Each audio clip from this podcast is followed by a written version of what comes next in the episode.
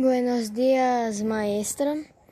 É, nestes meses que eu fiquei de pandemia, que quase completaram, que quase completou um ano, eu adquiri alguns hábitos, como despertar-me temprano e empezar a prestar atenção a lo que me rodeava e descobri que preferia ir à escola a estudar ali que estudar em casa.